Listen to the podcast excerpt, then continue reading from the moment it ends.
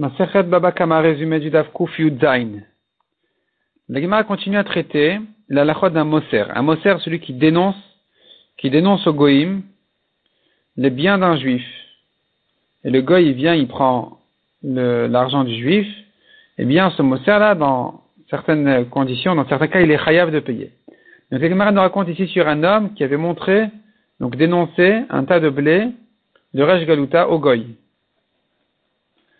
Et Rav Nachman a dit qu'il est chayav. Et la Gemara s'était demandé dessus.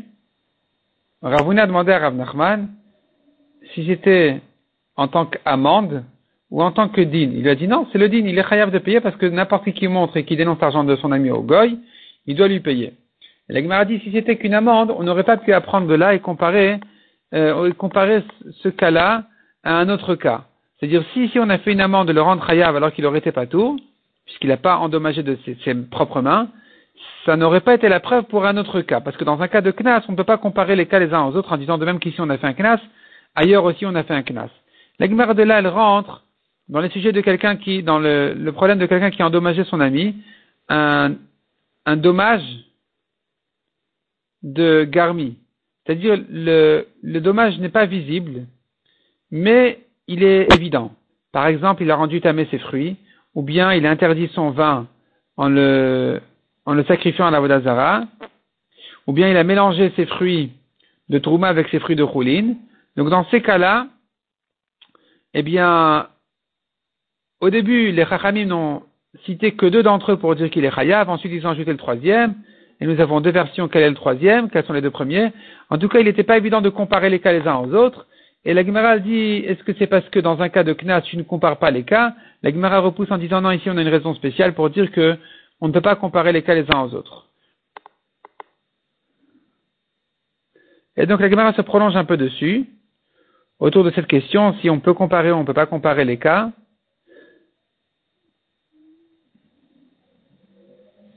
Ensuite, la Gemara raconte encore sur quelqu'un que les l'avaient forcé à dénoncer de l'argent, et il a dénoncé l'argent de son ami, les biens de son ami, et un chacham a dit qu'il était chayav, mais Rava l'a corrigé en lui disant non, il est pas tour. C'est-à-dire que si c'est le goy qui est venu forcer le juif, le juif a dénoncé l'argent, a dénoncé les biens de son ami. Si le juif a pris de ses mains, il a donné au goy, il est chayav. Mais s'il n'a pas donné au goy de ses mains, il n'a que montré au goy d'où prendre, dans ce cas-là, il est pas tour. Et la Gemara ajoute encore là-dessus mieux que ça encore. Si, après que le juif a montré au goy, il lui a montré sans prendre, sans toucher l'argent de son ami, et qu'il n'était pas tour. Ensuite, le goy lui dit, ah bon, bah, très bien, maintenant tu vas porter maintenant euh, cette marchandise-là, tu vas l'amener au roi. Cette marchandise-là de ton ami, tu vas l'amener au roi. Même s'il a pris de ses mains, il sera quand même pas tour. Pourquoi? Parce que dès que le goy a décidé de prendre cette marchandise-là, de prendre cet objet, alors c'est fini, c'est comme s'il avait été brûlé déjà. C'est un objet perdu. Dorénavant, quand le juif le transporte d'un endroit à un autre, ça ne rend pas chayav, parce que c'est déjà, de toute façon, c'est déjà perdu. Mais si le goy n'arrive pas à prendre tout seul, et que le juif lui a tendu l'objet parce que, parce que le goy était trop loin, dans ce cas-là, il serait effectivement chayav. La raconte qu'il y avait une dispute entre deux hommes à propos d'un, filet de poisson ou de bête, et chacun disait c'est à moi, ils n'avaient pas de preuves. Il y en a un qui s'est levé, il a dénoncé, il a fait passer au, au responsable du roi. Alors, il y avait là-dessus une discussion entre Abaye et Rava. Abaye a dit, il pourra dire c'était à moi, je ne, suis pas chayav. Rava dit, mais non, il a pas, tant qu'il n'a pas de preuve, il peut pas dire comme ça, c'est pas comme ça qu'on juge. Et donc, il faudrait le mettre en idouille jusqu'à ce qu'il récupère, jusqu'à ce qu'il récupère l'objet sur lequel il se dispute. Et ensuite, ils vont se faire juger normalement. La Gemara raconte encore sur un homme qui voulait dénoncer au Goïm l'argent de quelqu'un. Il est allé chez Rav en lui disant, voilà, je vais le dénoncer. Rav dit, non, tu ne, dénonces pas, tu ne dénonces pas. Et lui, il a dit, oui, oui, je vais, je vais aller dénoncer. Rav Kana était assis devant Rav, en voyant la chutzpah et le danger de cet homme-là, il a donné un coup et ça l'a tué. Il est mort sur place.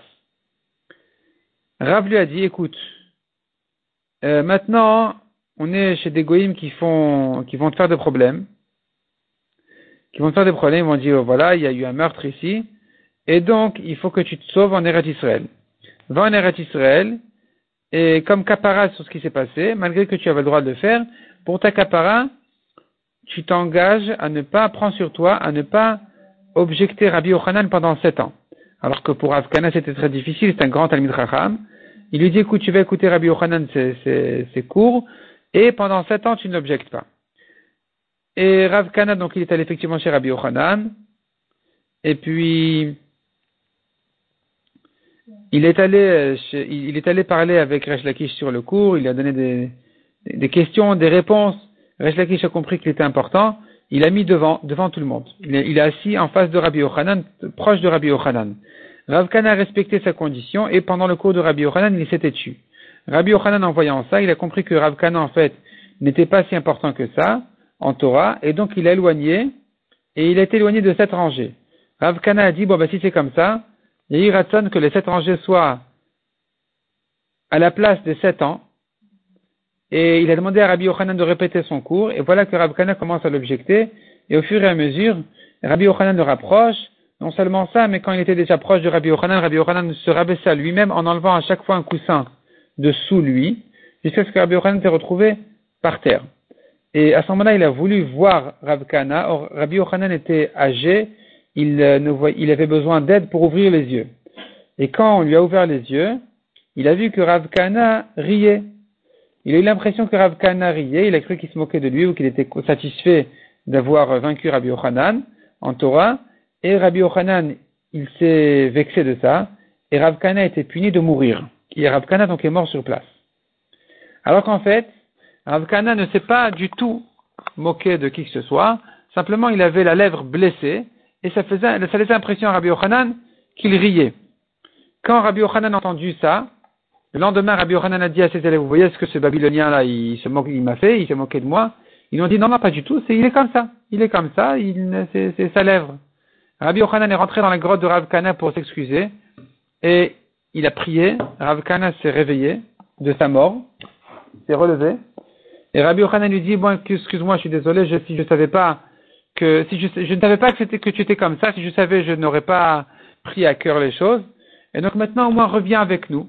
Et Rav Kana lui dit, si tu peux t'engager à prier, si tu pries que euh, je ne vais pas en arriver là, c'est-à-dire que si je t'objecte, tu ne vas pas me repunir, alors, euh, alors je retourne avec toi à la sinon je ne prends pas de risque. Rabbi Ochanan, donc l'a réveillé, il l'a ramené, et il a euh, posé toutes ces questions et tous ces doutes, toutes ces spécotes qu'il avait, et Rav Kana lui a résolu tous ses problèmes de Torah. La Gemara raconte encore, un homme a dénoncé un manteau de soie de Rabbi Abba, un, vêtement important, un bijou important de Rabbi Abba, et les Chachamim pensaient dire qu'il est chayav. Rabbi Ilha leur a dit, tant qu'il n'a pas pris de ses mains pour donner au goy, selon Rav, il est encore pas tour. Par contre, selon Rabbi Shimon ben Eliakim et Rabbi Elazar ben Pedat, qui, disent que dans un cas de garmi on est chayav, alors ils vont, le rendre chayav dans ce cas-là aussi. Et donc si tu veux qu'ils te payent, va chez eux, ils vont dire qu'il est chayav parce qu'eux ils pensent que dans garmi on est chayav. Garmi, c'est-à-dire quelqu'un qui a, qui a détourné un dommage de manière évidente, il serait chayav, ça c'est un cas de garmi. La Gemara raconte encore un homme avait, euh, on lui avait confié à garder une coupe en argent, un voleur est arrivé et, lui, il lui a donné la coupe en argent. Rabat a dit qu'il est pas tour. Abaye lui demande pourtant un homme qui se protège en donnant l'argent de son ami, il est chayav. Et la donc conclut. Si c'était un homme riche, alors il est chayav effectivement, parce que le voleur n'avait pas l'intention de prendre cette coupe en argent. Mais si il est pauvre, donc certainement le voleur avait l'intention de voler cette coupe en argent, et c'est ça ce que de toute façon il voulait prendre, donc c'était de toute façon perdu, et s'il lui a donné, il est pas tour. La raconte encore un homme devait garder une bourse de pidion shvouim, rachat de prisonniers. Sont venus des voleurs chez lui, et lui, dans la peur des voleurs, il leur a donné la bourse de pidion shvouim. Rabat a dit qu'il est pas tour. Pourquoi il est pas tour? Parce que ce qu'il a fait, c'est exactement, c'est exactement un pidion shvouim. Il s'est racheté alors qu'il était en danger, donc l'argent était destiné à ça aussi. Troisième histoire. Un homme est venu dans le bateau avec son âne et avant les, autres voyageurs et, voilà que l'âne s'excitait et il allait faire euh, tomber le bateau. Un des voyageurs a poussé l'âne dans l'eau et l'âne est tombé, il est mort. Rabat a dit qu'il est pas tour. À nouveau, Abaye l'objecte en disant mais un homme qui se protège avec sur le compte de l'argent de son ami, il est chayav. Et la Gemara répond non, parce qu'ici c'est un rodef. C'est-à-dire, cet âne-là, il met en danger tout le bateau. Donc, on a droit, on a droit de le tuer. On a droit de, même qu'un homme qui, de même qu'un homme, de même qu'un homme qui veut tuer son ami, on a le droit de le tuer. On a le droit d'abîmer ses affaires. Alors, ici aussi, en ce qui concerne l'âne, puisqu'il met en danger le bateau, on a le droit donc de le pousser dans l'eau et de sauver de cette manière-là le bateau, tous les voyageurs. Mishnah suivante. Un homme a volé un champ. Ce champ a été inondé par un fleuve, il peut le rendre tel quel à son propriétaire en lui disant Voici ce qui est à toi, récupère tes, affaires telles quelles. Là-dessus, la Gemara nous ramène une marloquet Est-ce que il euh, peut lui dire ou bien de lui payer un autre champ Donc là-dessus, il y a, une marloquet et la Gemara explique la raison de chacun dans les drachas des psukim.